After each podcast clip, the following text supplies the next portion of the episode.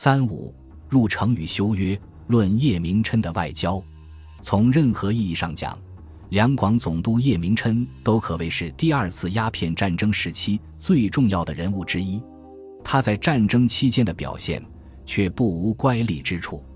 晚清名士薛福成讥评其为“不战不和不守，不死不降不走，相臣度量，将臣抱负，古之所无，今亦罕有。”已故的南京大学教授蒋梦尹先生对其贬斥甚多，称之为三个促使战争爆发的人之一。在一片指摘声中，唯一的例外是任教澳大利亚的黄宇和博士，为叶明琛进行了全面的辩护。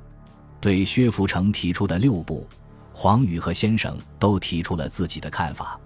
薛蒋黄都是对叶明琛和第二次鸦片战争做过深入思考的人，代表三个不同时期的资料占有程度和研究分析水平。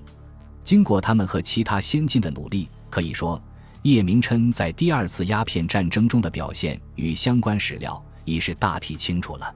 然而到了今天。对叶明琛在第二次鸦片战争中的所作所为，当作如何评价，意义尚存，但价值日渐。